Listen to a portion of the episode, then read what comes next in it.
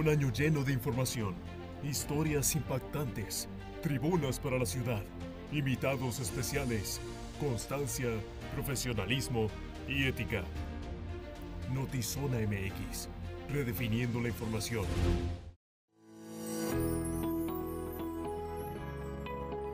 Notizona MX es patrocinado por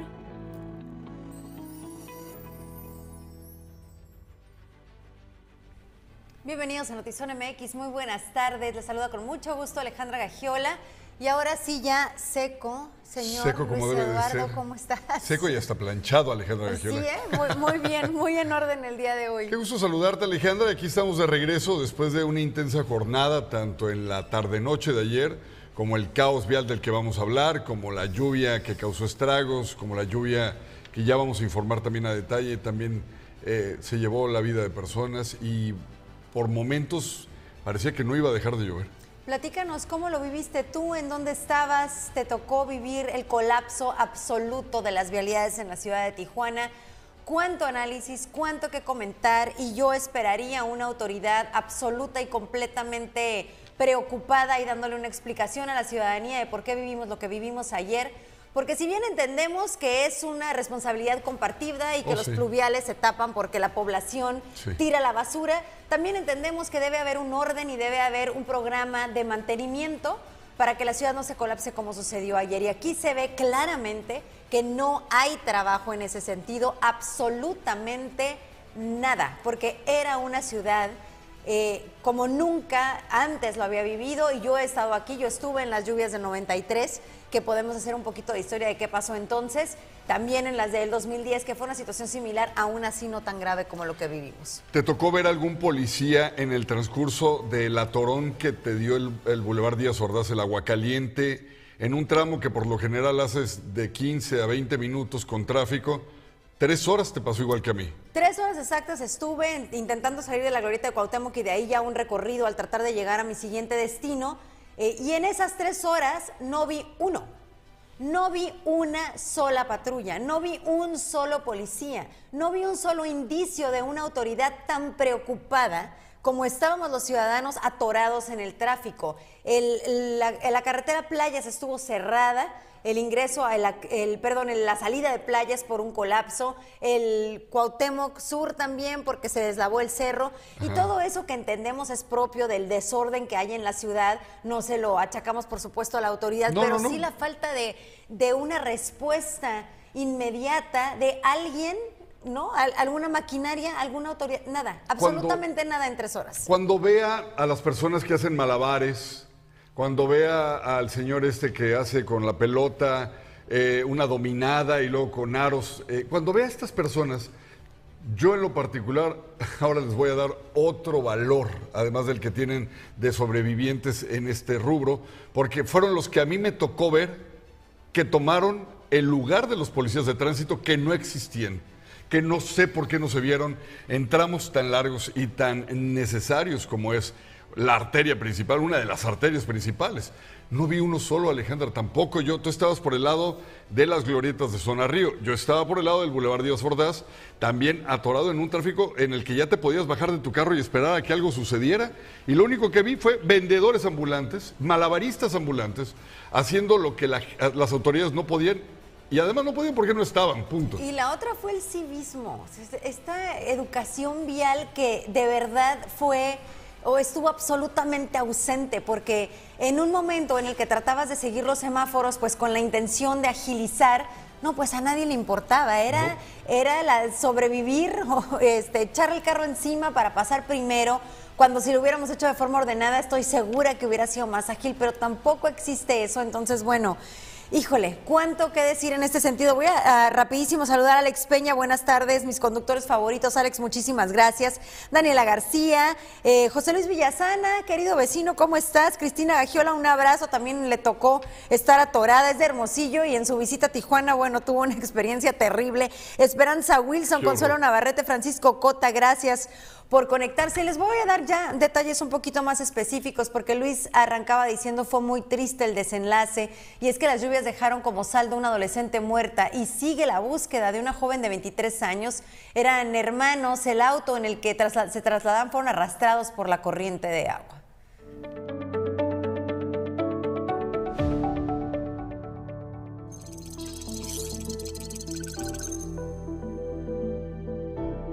Las lluvias registradas este martes dejaron como saldo una adolescente de 16 años muerta de nombre Rebeca Miranda y su hermano Hugo Miranda de 23 años. Aún está en calidad de desaparecido. Los hermanos Miranda fueron sorprendidos por la corriente de agua al llegar a su casa.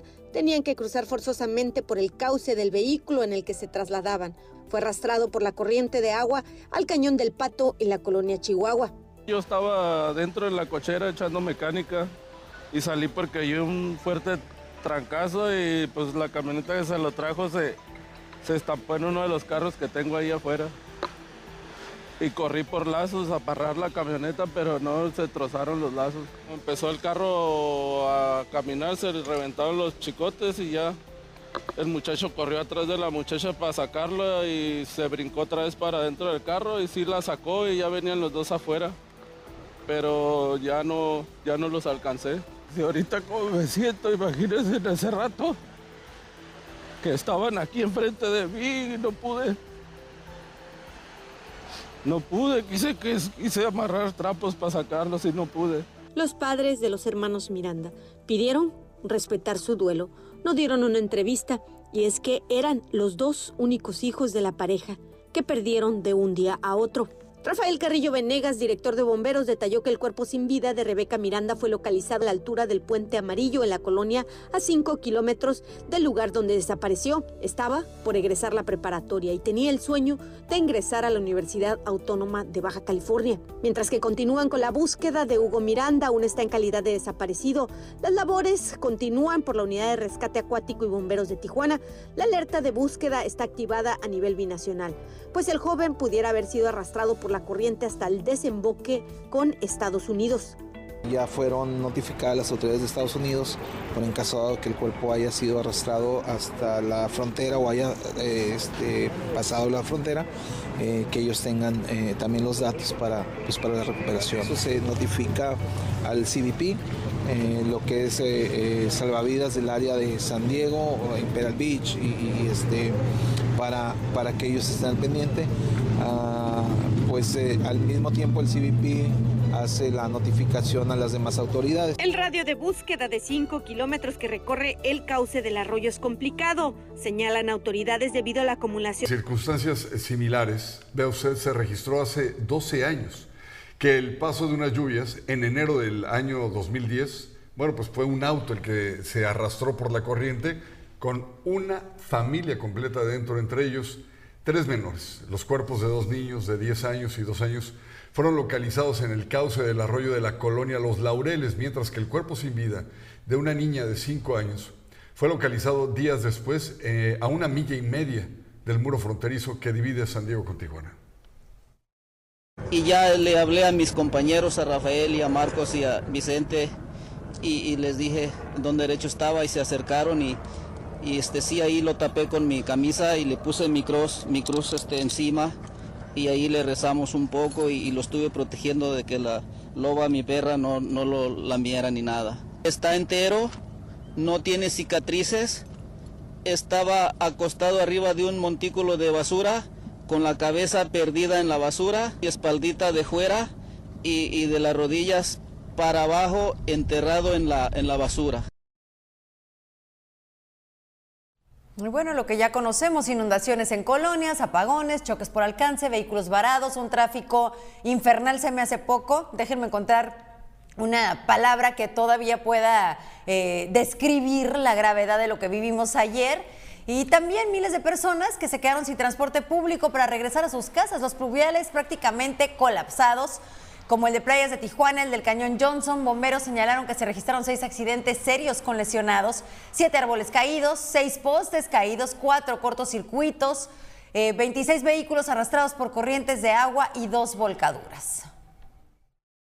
Bueno, como ustedes saben, somos los primeros respondientes y antes de que llegaran las lluvias nos dimos a la tarea de limpiar los 33 desarenadores. Gracias a esa limpieza la situación de hoy no fue catastrófica, fue seria pero no catastrófica. Vivimos en un cauce de un río y siempre que haya lluvias de esta magnitud vamos a tener ciertas problemáticas porque así está estructurada la ciudad y la terracería de la ciudad pues es muy porosa. Por otro lado, pues tuvimos lamentablemente el fallecimiento de una persona, una persona, estamos en búsqueda de otra persona. El terraplén decidimos por prevención cerrarlo desde el día de ayer para que no sucediera algo lamentable. No lo vamos a abrir hasta que sepamos cómo van las condiciones de lluvia, por eso no tenemos fecha cierta.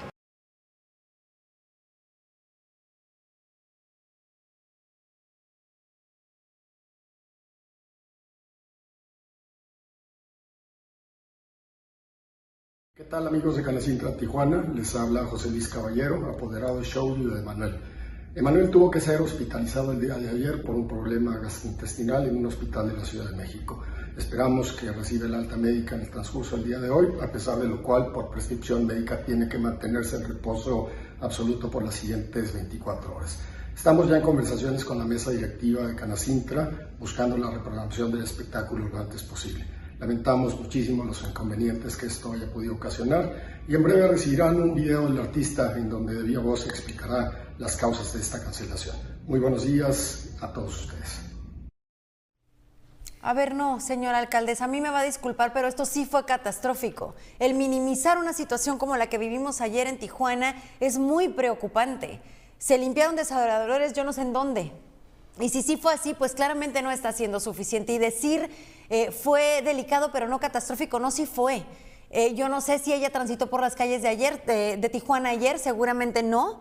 Eh, pero me imagino que tiene un equipo que le informó de lo que estábamos viviendo los ciudadanos en muchísimas áreas de la ciudad. Y ya lo mencionaba, todas las personas que no podían llegar a su casa porque no había transporte. O tal vez no, Alejandra, dices, tiene personal que no le informó, o le informó mal, o no le informaron, porque para minimizar de esta manera lo que sucedió ayer, yo, me quedé helado de la manera en la que la vida seguramente de dos jóvenes, eh, digo, guardamos la esperanza de que este muchacho todavía, ojalá Dios quiera poder estar con vida. Las probabilidades son, son mínimas, pero bueno, vamos a dejar que en este caso la hermana de él, esta chica de 16 años, eh, y todo lo que se vivió en la ciudad no es catastrófico? Yo, yo hubiera querido ver una preocupación auténtica realmente, porque esta preocupación nos llevaría a una solución.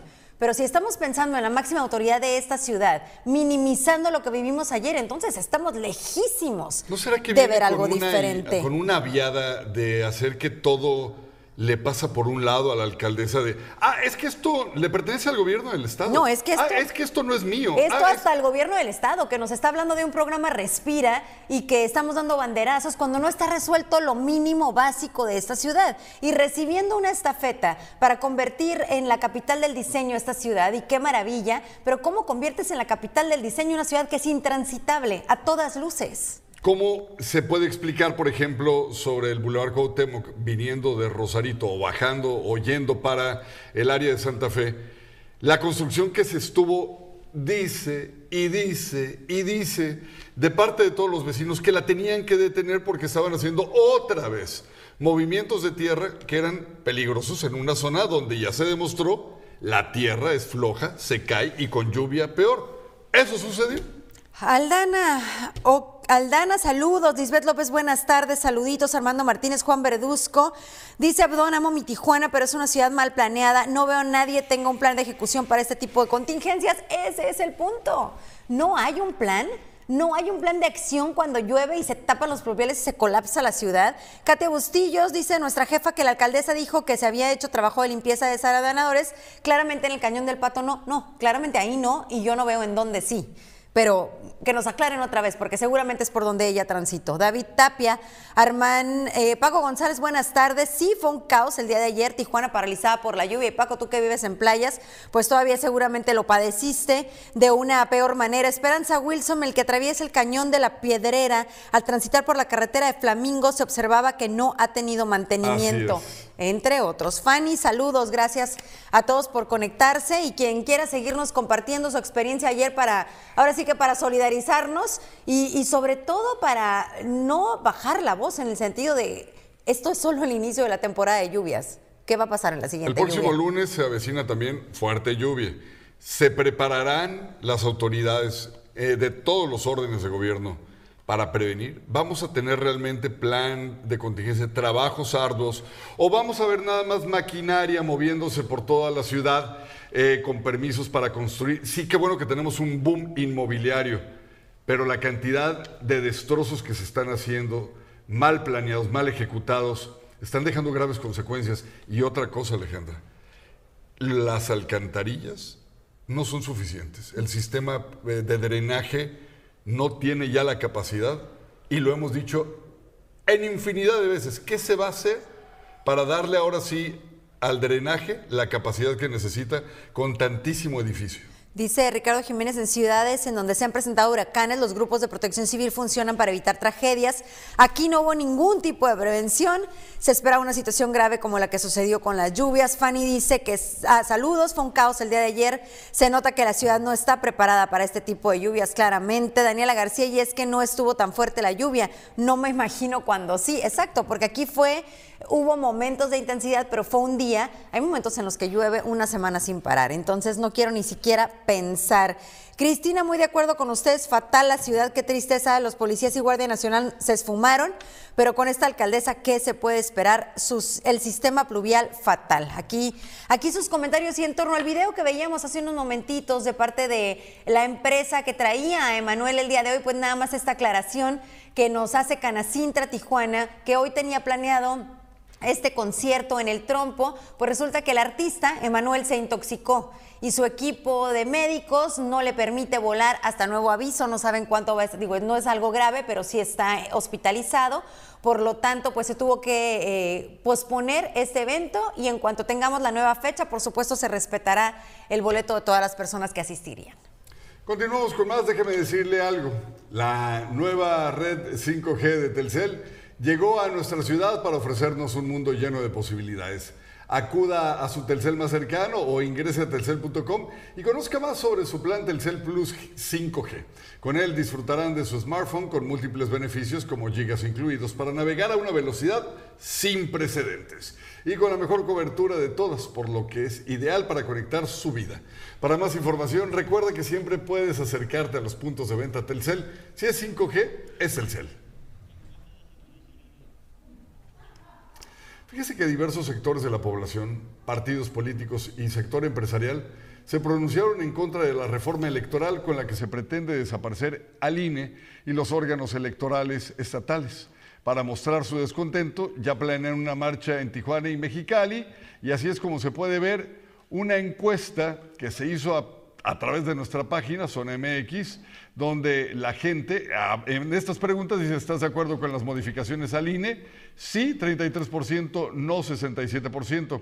¿Conoces implicación al INE con la reforma electoral? Sí, el 75% y no el 25%.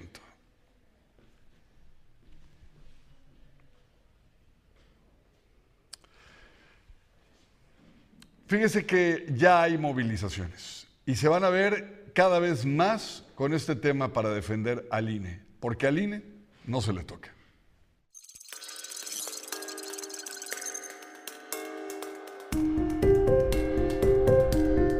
La reforma electoral que está proyectada para votarse a finales de noviembre podría generar una fractura en los procesos democráticos en México. Entre los principales cambios que pretende impulsar el presidente de la República, Andrés Manuel López Obrador, están la disminución de presupuesto a los partidos políticos, la reducción de 500 a 300 diputados federales y de 128 a 95 senadores, además de la desaparición del INE y las OPLES para crear una nueva autoridad electoral. Uno de los argumentos es disminuir los costos en los procesos electorales. Sin embargo, los cambios propuestos no son una garantía de que esto ocurra. Así lo manifestó el titular del Instituto Estatal Electoral de Baja California. En opinión, si el objetivo con esa reforma, lo que se pretende es un ahorro de recursos, no se lograría tal actividad porque si en el diseño del sistema electoral se tuvieran que realizar las mismas funciones, pues básicamente en lugar de ahorro se encarecería. ¿Por qué? Porque un alto porcentaje, eh, 40, 45% del porcentaje que se les asigna a los OPEs en cada entidad federativa es financiamiento de los partidos políticos. Entonces, si no se ajusta el financiamiento, pues se los dé el OPE o se los dé eh, una autoridad nacional, pues el, el gasto se va a hacer. Además, la desaparición de los organismos públicos electorales impactará en los procesos sancionadores, así como en la organización de los procesos locales y la educación cívica. Estas posibles este, iniciativas. Yo creo que lo que es importante aquí como nosotros, como, como OPLE, es destacar qué hacemos ¿sí? y que vemos complicado o difícil que una autoridad nacional pudiera realizar. Ejemplo, eh, el registro de las candidaturas localmente ¿sí? Mira, nosotros en California tenemos 17 distritos, ¿sí? Sí. Y a nivel federal va a haber 9. Ahorita tenemos 8, pero ya están constituyendo un noveno distrito. la, la complicación de que nos sustituyan ya en, lo, en, la propia conformación orgánica de la autoridad federal y la autoridad local es complicado, pues, porque nosotros tenemos 17 distritos y ellos 9. A nivel nacional, eso se traduce, el INE tiene 300 y los OPLES gestionan alrededor de más de 700. Es decir, no podrían así con la misma estructura orgánica hacer las elecciones locales. Nosotros hacemos las elecciones locales, municipios, Congreso local y gubernatura. Otros aspectos que no tiene la autoridad nacional tienen que con el tema de educación cívica, que es promoción del voto. Ante estas iniciativas y posterior dictamen, presidentes de los partidos políticos de oposición en Baja California llamaron a la ciudadanía a defender al Instituto Nacional Electoral. El día de hoy queremos hacer una invitación amplia a la sociedad baja californiana para que acuda este domingo a manifestarse, a manifestarse ante esta convocatoria que está haciendo la ciudadanía. Y hay que dejarlo muy claro, esta es una convocatoria que están haciendo los ciudadanos para poderse manifestar. Defender al INE es una defensa no solamente por la vida democrática del país, sino defender al INE es una institución autónoma, producto de la lucha de muchas generaciones de mexicanos que antes que nosotros pudieron diseñar un organismo autónomo, ciudadano, independiente, que incluso le dio el reconocimiento una vez que el señor presidente Andrés Manuel ganó las elecciones, hizo su trabajo. Pues desde un primer planteamiento vamos a hacer lo que podemos hacer desde donde estamos, ¿verdad? Pero la realidad es que donde tenemos que pelear es allá en la tribuna alta, ¿verdad? Y tenemos que defender a México en los más altos niveles. Por el lado ciudadano, el coordinador del Comité de Organizaciones Independientes señaló que con la desaparición de los institutos electorales estatales se estaría violentando la soberanía estatal, por lo que consideró inadecuada la eliminación de esos órganos electorales. Nos parece también muy mal que se desaparezcan los OPLES, los organismos electorales locales. Eh, eh, se trastoca la soberanía estatal y, y bueno, eh, qué necesidad de modificar un organismo que nos ha dado transición democrática, ¿no? Generalmente y históricamente lo hemos visto, son los partidos de oposición quienes cuando han perdido buscan mejorar las condiciones legales de este organismo. La marcha para defender al INE se realizará el domingo 13 de noviembre en Tijuana y Mexicali. En la ciudad de Tijuana arrancará en la glorieta Cuauhtémoc y finalizará en las oficinas del INE en la zona centro. Con imagen y edición de Alberto Ferreira, informó para Notizona MX, redefiniendo la información, Uriel Saucedo.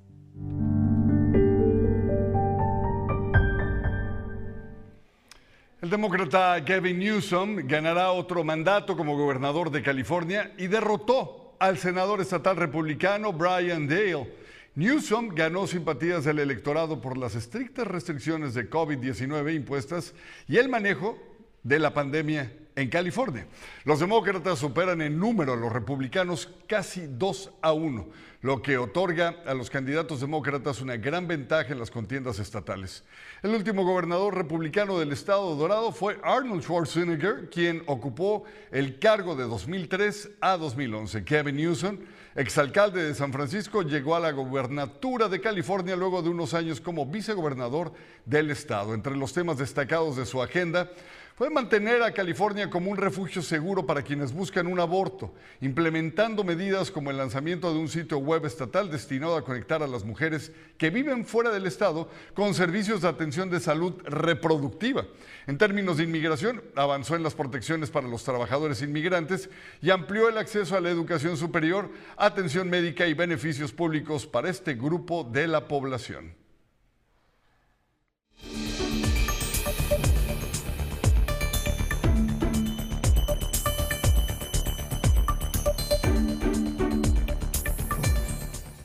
Muchísimas gracias a todos por sus comentarios. Ahorita, después de la entrevista, con gusto los leemos y platicamos con ustedes. Pero vamos a seguir en esta línea de lo que Luis Eduardo ya nos comentaba de las elecciones en Estados Unidos y el supermartes. Y para eso le doy la bienvenida y le agradezco muchísimo que nos acompañe. Ya después de un año te dignaste, maestro Gonzalo Manrique. Gracias por estar aquí. ¿Cómo estás? Hola, Alejandra. ¿Cómo estás? Buenas tardes y buenas tardes a todo tu auditorio. Con mucho gusto aquí estamos. Pues ya Luis Eduardo nos hablaba de qué es lo que se votó, ¿no? Y sí nos daba detalles sobre eso, pero ya de los resultados o lo que ya hasta este momento podemos ver. Eh, lo que estamos viendo ahorita es, un, es una polarización un poco de la, elección que se ha venido arrastrando los últimos dos años, eh, una, un ambiente donde se, una parte de los ciudadanos americanos piensan que la elección del 2020 fue un fraude, fue robada, ¿no? voces lideradas sobre todo por el expresidente Donald Trump. Del otro lado, un, electorado eh, un poco decepcionado con los dos años de la gestión de Joe Biden. Eh, es normal, todos los presidentes que tienen eh, elecciones intermedias tienen estrepitosas derrotas. De hecho, hoy el presidente sale a decir que en los últimos 40 años esta ha sido la derrota menos dolorosa del partido en el poder. Entonces tenemos dos, banderas, Alejandra, que los norteamericanos ayer valoraron al votar. La primera, eh, uno de cada dos norteamericanos dijo, para mí lo importante es la economía, la inflación, lo que pago en el súper todos los días y lo que me cuesta el tanque de gasolina. Y una tercera parte del electorado dijo en un segundo punto, dijo, para mí lo importante es los derechos reproductivos de las mujeres. ¿Por qué? Porque pasó que la Suprema Corte, en una decisión inédita después de 40 años de sostener esta sentencia de Roe versus Wade, donde se permitía que la mujer interrumpiera en Estados Unidos eh, la vida de, o la gestación o practicase un aborto seguro, eh, se vio eh, anulada esta determinación y desató eh, un importante, como le llaman eh, cuando hacemos este tipo de análisis, un call to action, un llamado a la acción. Los demócratas tomaron esta bandera porque el desgaste pues, de la economía no lo podían defender o no lo supieron defender. Y por eso es que estamos viendo un eh, resultado mezclado, ¿no? Vemos cómo los demócratas, que les debió haber ido muy mal ayer, les fue pues no pues tan mal. O, más que nada a los republicanos no les fue tan bien. ¿Y por qué no les fue tan bien? Uno, porque metió sus narices hasta la cocina Donald Trump. Postuló candidatos como Mehmet Oz, el famoso doctor este que todo el mundo conocemos en la tele, que Oprah Winfrey este, lo hizo muy famoso. En Pensilvania perdió, otros tantos candidatos perdieron. Y pues bueno, ahí está el resultado. Los norteamericanos sí querían castigar al presidente Biden, pero tampoco quieren premiar a Donald Trump. A ver, Gonzalo, yo, yo creo que yo estaba confundida en mi percepción porque había leído que Joe Biden tenía una baja aprobación, pero precisamente hago un análisis de estos resultados y es que entonces sí, la, el resultado para los eh, demócratas no fue tan catastrófico. ¿Qué nos dice esto de cara a las próximas elecciones? Es decir, Trump tiene una oportunidad, ¿crees que realmente eh, anuncie su candidatura? Pues hay, hay, dos, hay varias encuestas de salida del día de ayer. La primera mide la, el repudio hacia Donald Trump, tiene un repudio del 52% en los norteamericanos, o sea, tiene una aprobación del 38%. Eh, acuérdate que aquí el sistema electoral norteamericano no es de que tengas más votos, sino los estados clave que puedas ganar. Entonces, esto se convierte muy atractivo, ¿no? Casi cuatro de cada diez lo verían bien. También hay otra encuesta, en la misma encuesta sale que dos terceras partes de los norteamericanos no desean que Joe Biden se postule. Pero esto pues es muy cómodo para ambos, es decir, para este villano que ya perdió, que fue el gran perdedor, Donald Trump, eh, eh, anoche, y que se va a postular, pues está a todo dar un presidente desgastado, por no decir de una edad sumamente avanzada, que el norteamericano no lo ve fuerte, no lo ve sólido, y pues tenemos este resultado, un resultado mixto. Es decir, aquí nadie ganó, digamos que los dos perdieron suavecito, ¿no?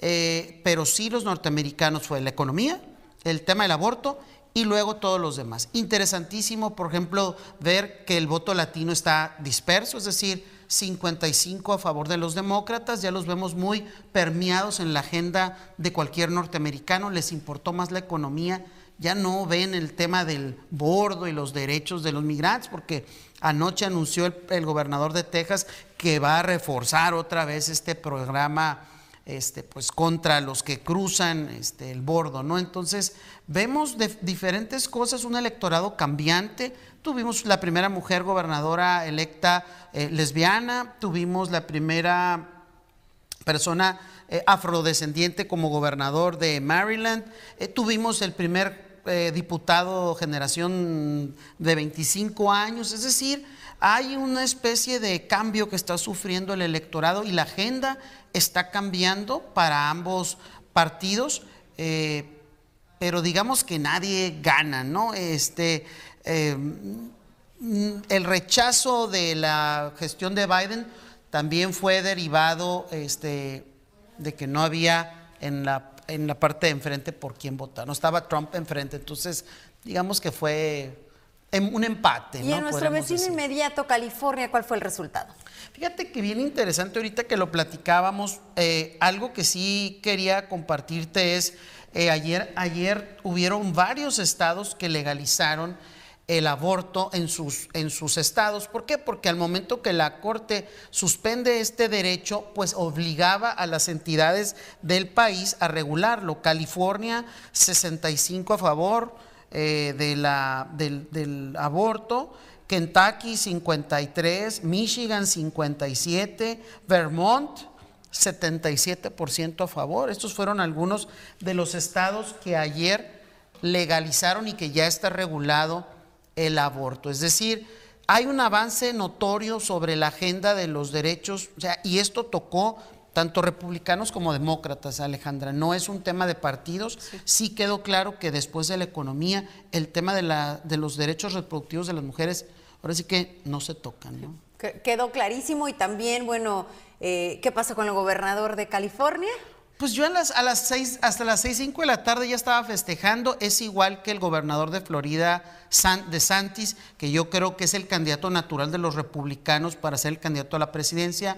Creo que Gavin Newsom puede ser el candidato también natural.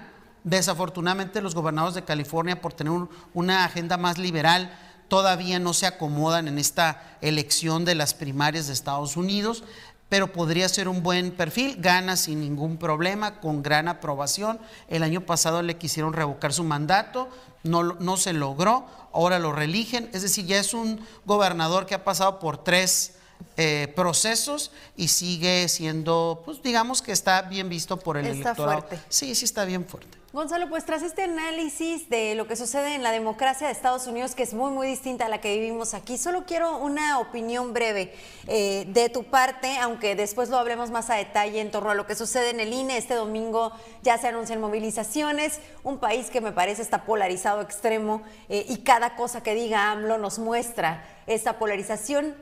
¿Crees que hay un riesgo para la democracia en México con esta reforma electoral? Y por otro lado, ¿pasa o no pasa? Yo creo que aquí hay que participar, ¿no? Y, los vacíos no existen en política, no se ocupan. Entonces, todas las personas tenemos que hacer lo que nos corresponde, participar, ya sea a favor, en contra, pero siempre participar y proponer. No se trata, creo que de esto es salir de la comodidad de nuestro internet o de nuestra red social y hacer algo por nuestro país, ¿no? Lo que nos corresponde en la trinchera que estemos. Eh, que pase o no pase, pues ya dependerá pues, de los diputados y los senadores de este país, pero ah, pues ya eh, lo que he visto es que hay una especie de consenso, sobre todo en el tema de el adelgazamiento de las finanzas, ¿no? O sea, a lo mejor eh, a trabajar con más austeridad, la ciudadanía está demandando eso, por eso digo, hay que participar y activamente tratar de, de proponer. ¿no? Entonces, a lo mejor sí gastar menos en el INE, pero no necesariamente modificar absolutamente lo que sucede con él en este momento. Yo creo que es una institución muy sólida, la ciudadanía sí la percibe. Eh, sí, es, sí también hay que entender que estamos en una encrucijada donde la percepción de la población es a lo mejor haz lo mismo con menos recurso, si se puede o no, eso es lo que hay que platicar, Alejandra. Y si el recurso que se va de ahí también se va a algo productivo, porque también creo que si hubiera transparencia en el gobierno federal y tuviéramos esa tranquilidad de que realmente el recurso que se está ahorrando, por ejemplo, en, eh, en cultura en Guanajuato, que a mí me parece una aberración, me parece una locura, pero que, que me hablaran de que ese recurso se está redestinando a algún otro tipo de actividad o, o cosa positiva para el país, eh, sería bien visto. Creo que aquí la duda puede, puede entrar ahí, pero entiendo No, que sí, eso sería que- motivo de otra hay conversación. Que, hay que participar y pues lo que, como te digo, todos tenemos este, nuestra opinión, pero siempre es salir de la... Ahora sí que el llamado a la acción, así como el tema del, del aborto, si nos interesa, hay que ir por el, por el tema. ¿no? Defendamos la democracia, nos, dice Katia Bustillos. Eh, entonces, bueno, yo creo que creo que me voy con esta politiquisísima respuesta que me acabas de dar, que es participemos, ya sea si tenemos que votar, si tenemos que marchar. Creo que el punto es que se escuche nuestra voz y que no dejamos que otros decían por nosotros. Maestro Gonzalo Manrique, te Ay, agradezco enormemente y espero esta sea la primera de muchas. Mu- muchas gracias y sí regresamos. Muchísimas gracias. Gracias, Alejandra. En Easy, elegir es más fácil. Eliges tus megas desde 30 hasta 1000. ¿Y para ver series y películas? Tú decides qué streaming quieres. Easy tiene de todo. Elige Disney Plus y VIX Plus. Y por si fuera poco, los controlas con tu voz. Reproducir Andor en Disney Plus. Llévatela más fácil. Llévatela Easy. Muchas, muchas gracias, eh, Gonzalo. Muchas gracias, Alejandra. Continuamos con más. Este día, empleados del Poder Judicial Federal protestaron contra la reforma a la ley orgánica del Poder Judicial Federal que desaparecerá, escúchelo bien, los tribunales unitarios que los obliga a cambiar su centro de trabajo a otros estados del país. Algo verdaderamente delicado.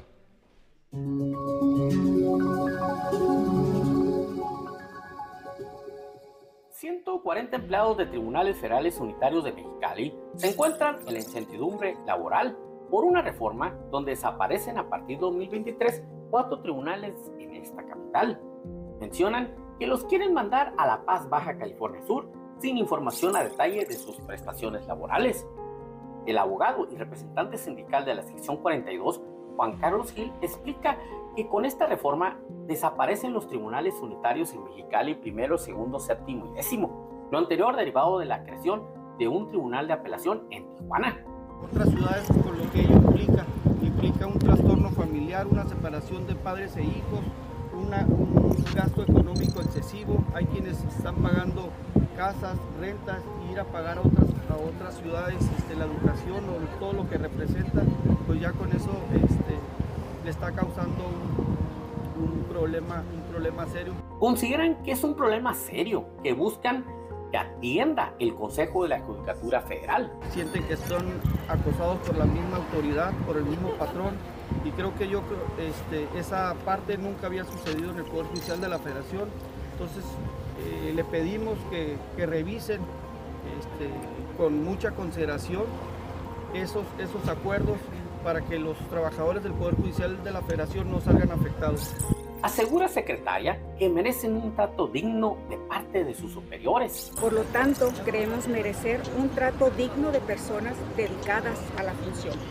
Esto es, que se nos respeten nuestros derechos, el primero de ellos, el ser escuchados, como personas que no solo dan vida a las estadísticas que se manden, sino tomando en cuenta a las personas, sino como aquellos que pueden seguir sirviendo a la sociedad con nuestra experiencia. Piden que los manden a una adscripción del mismo Poder Judicial, pero en Mexicali.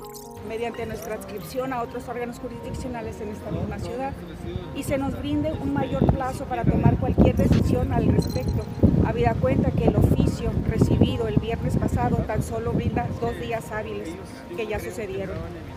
se nos proporcionó que se nos proporcione mayor plazo a algunas personas que recaben la documentación correspondiente que acredite su situación. Los están dejando en esta vulnerabilidad con la familia, dice un empleado. El hecho de que nos cambien de ciudad y nos dejen en un estado vaya, de indefensión en el que no podamos eh, poder proteger a nuestra familia de manera económica, eh, pues sí nos, nos parece difícil de, de sobrellevar y estamos haciendo esta protesta pacífica para que nos escuchen de alguna manera eh, y ver qué, qué respuesta nos, nos, pueden dar. Con producción de Lordan García. Para Notizona MX, redefiniendo la información, José Manuel Yepes.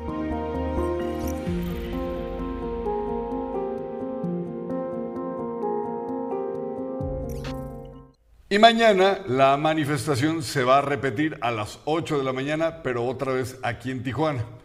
Oiga, el dirigente del partido Encuentro Solidario, eh, César Hank Insunza, anunció que se llevan a cabo foros enfocados en los beneficios de la legalización de la cannabis medicinal para el país al ser un medicamento necesario para pacientes con enfermedades complejas y a veces en etapa terminal.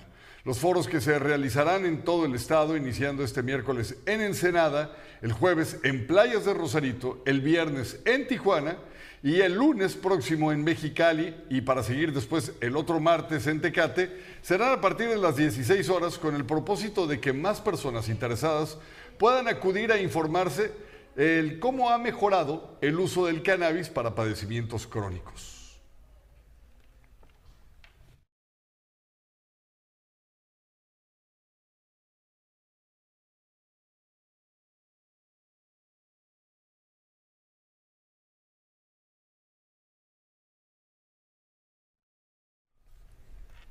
Bueno, gracias a quienes se conectan en este momento. Castillo Cas, saludos. Eh, Carlos López, saludos. Pati Salinas, Priscila Flores. Tati Alejandra, ya por favor regresa. Te extrañamos mucho, te mando un abrazo. Karina Bastos, saludos. Chutas Vázquez, Dalia Hermosa, buenas tardes, un enorme abrazo. Juanito llegando tarde, pero aquí estoy. Gracias por conectarte, Juanito. María Gutiérrez, Esperanza Wilson Tijuana, la defensa de nuestra democracia este domingo 13 a las 10.30 de la mañana en la Glorieta Cuauhtémoc. Lourdes Gómez, eh, eh, Cristina dice, en Hermosillo ya empezaron la movilización y les empezaron las mujeres el día de hoy, esto con respecto al INE. Lucía Ríos dice, pasar por el terraplén diario es un caos para cuando terminan el puente, la verdad no se ve que trabajen, siempre que paso eh, no hay personas trabajando, la obra totalmente olvidada. Abdón, ¿por qué no podemos copiar las técnicas de nuestro vecino del norte para este tipo de contingencias? Exacto, hablando aquí del tema de las lluvias, Nancy Oropesa. Zacarías dice, a mí me sorprende ver a Cantúa entrevistando a la gobernadora y todo es felicidad, todo es alegría. Pues es que este señor siempre es felicidad y alegría. Yo nunca lo he visto no feliz y no alegre en cualquier circunstancia. Lo mismo con la presidenta municipal. Entiendo que trabaja para una televisora y aparte trabaja en eventos para el municipio, pero... Para el municipio no. Ah, para el municipio no trabaja. Para el Estado. Pero ¿cómo es que aquí presenta otra actitud? Entiéndase, no critico la actitud, critico que antepone a las autoridades. Pues, ¿qué anda haciendo usted, señor Cantúa? Porque yo aquí te veo bien objetivo. Yo no sé qué andas haciendo cuando te vas de Zona MX. No, primeramente le mando un saludo muy, muy, muy afable, cariñoso a Zacarías. No voy a decir tu apellido, no voy a caer, brother. Digo, la neta. Pero eh, bueno, pa- parte de la chamba, lo que él se refiere eh, son los eventos que me toca conducir, que eh, pues como maestro de ceremonias que he sido toda mi vida, pero toda mi vida, Y que gracias a Dios tenemos mucho trabajo. eso bendito todos sea los días. Dios, que la verdad sí este, es, una, es una buena entrada, pero es un trabajo honesto. No sé si, No si es eso... un trabajo en esto, pero alguien lo tiene que hacer. No, no es cierto. Sí es un trabajo honesto. No sé si eso afecte un poquito. Yo creo que se refiere a la entrevista que hicimos varios de los medios a la gobernadora en base al informe. Yo sí le pregunté, por ejemplo, en el tema de seguridad. Me dijo que sigue siendo una asignatura pendiente. Le pregunté acerca de dónde sacó el dinero para las obras anunciadas y me dijo que pues gestionaron dinero en la federación. Eh, le pregunté que si iban a proceder este, contra la otra administración. No, no entiendo si o cómo, hubiera, cómo le hubiera gustado que fuera para con la gobernadora, si agresivos. Yo creo que no también sé. hay un tema de cuando haces tele y cuando haces eh, Redes. cuando trabajas en tra- plataformas digitales. Creo que sí el formato es más relajado aquí. Sí. A lo mejor ahí notas eso. Y la otra es, realmente esto sí no lo digo de broma, feliz y amable es siempre. O sea, feliz y alegre es siempre. Pero bueno, eh, gracias de todas maneras, obvio, a todos por sus comentarios. Y ayer que el señor Cantúa llegó escurriendo tras la cobertura de información que hoy finalmente sí se confirma, Luis. Se confirma por parte de las autoridades, en efecto, un asalto a mano armada se suscitó en esta sucursal que ustedes pueden ver del Banco Banregio. Ahí vemos a las autoridades recabando la información. Dos sujetos entraron con pistola en mano, una bolsa blanca que pusieron enfrente de los cajeros, amenazándolos con disparar si no entregaban el dinero en cajas. Y pues no sea, lo que sí nos ha dicho Alejandra es el monto de lo robado y tampoco, eh, pues, qué pasó con la investigación. Yo me imagino que esta es una zona con una vigilancia profusa, eh, cámaras de seguro vía. Asumiríamos. Pero, pues es que yo creo que aprovecharon el caos que se estaba en ese momento gestando en la ciudad, porque después fue cuando ya fue la cabose, este asalto fue a las 4.55, faltando cinco minutos para que la sucursal cerrara sus puertas. Eh, la lluvia ya estaba en su pleno apogeo y han de haber huido con facilidad. Sí, nos quedó claro cuando te vimos.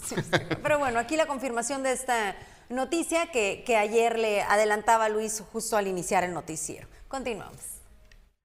Por fin, mi gente de Tijuana, después de dos años, mi reencuentro contigo por el placer de vivir en el Foro de Tijuana. Soy César Lozano y te invito a que me acompañes este próximo 15 de noviembre en Tijuana, Baja California, porque presento una conferencia amena, divertida, constructiva, una conferencia inolvidable. No te la vayas a perder por el placer de vivir mi reencuentro contigo en el foro. En breve desde Notizón MX, casi 600 personas fueron asesinadas la primera semana de noviembre en nuestro país. Y el mayor número está lista la encabeza Baja California, seguida por Guanajuato, Michoacán, Estado de México, Zacatecas, Chihuahua y Jalisco. De acuerdo con el reporte diario de este delito elaborado por la Secretaría de Seguridad y Protección Ciudadana, del 1 al 8 de noviembre se contabilizaron 593 víctimas de un homicidio doloso, un promedio de 74 diarias. Y la empresa matriz de Facebook, Meta, despedirá a 11 mil personas, el equivalente a cerca de 13% de su personal, alegando una caída en sus ingresos y los problemas en el sector tecnológico en general. Esto lo anunció Mark Zuckerberg, su director, en una carta a los empleados. La medida se anuncia apenas una semana después de despidos masivos en Twitter tras la llegada de su nuevo propietario, el multimillonario Elon Musk. Ha habido numerosos recortes de empleos en otras empresas tecnológicas que se enfrascaron en una ola de rápidas, contrataciones durante la pandemia. Y un día después de las elecciones intermedias de Estados Unidos, el embajador Ken Salazar llegó a Palacio Nacional. Eh, se esperaba que visitara funcionarios de la Secretaría de Hacienda. Y el presidente Andrés Manuel López Obrador salió en defensa de Alejandro Encinas, el subsecretario de Derechos Humanos, luego de que ayer abogados de militares, de militares implicados en el caso Ayotzinapa lo denunciaron por presentar pruebas con información falsa.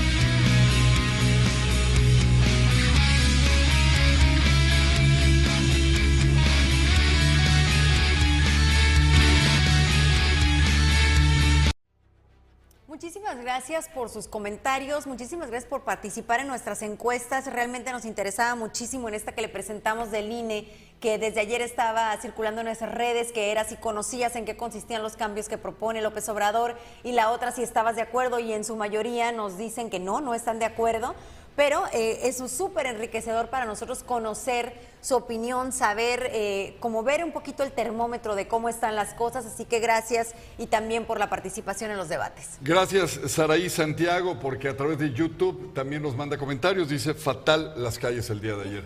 Un abrazo muy fuerte, gracias a todos ustedes por conectarse, si nos ven de repente en YouTube, denos un like, suscríbanse a la página, se los vamos a agradecer enormemente. Lo esperamos mañana a 6 de la tarde Notizón MX, redefiniendo la información. よ。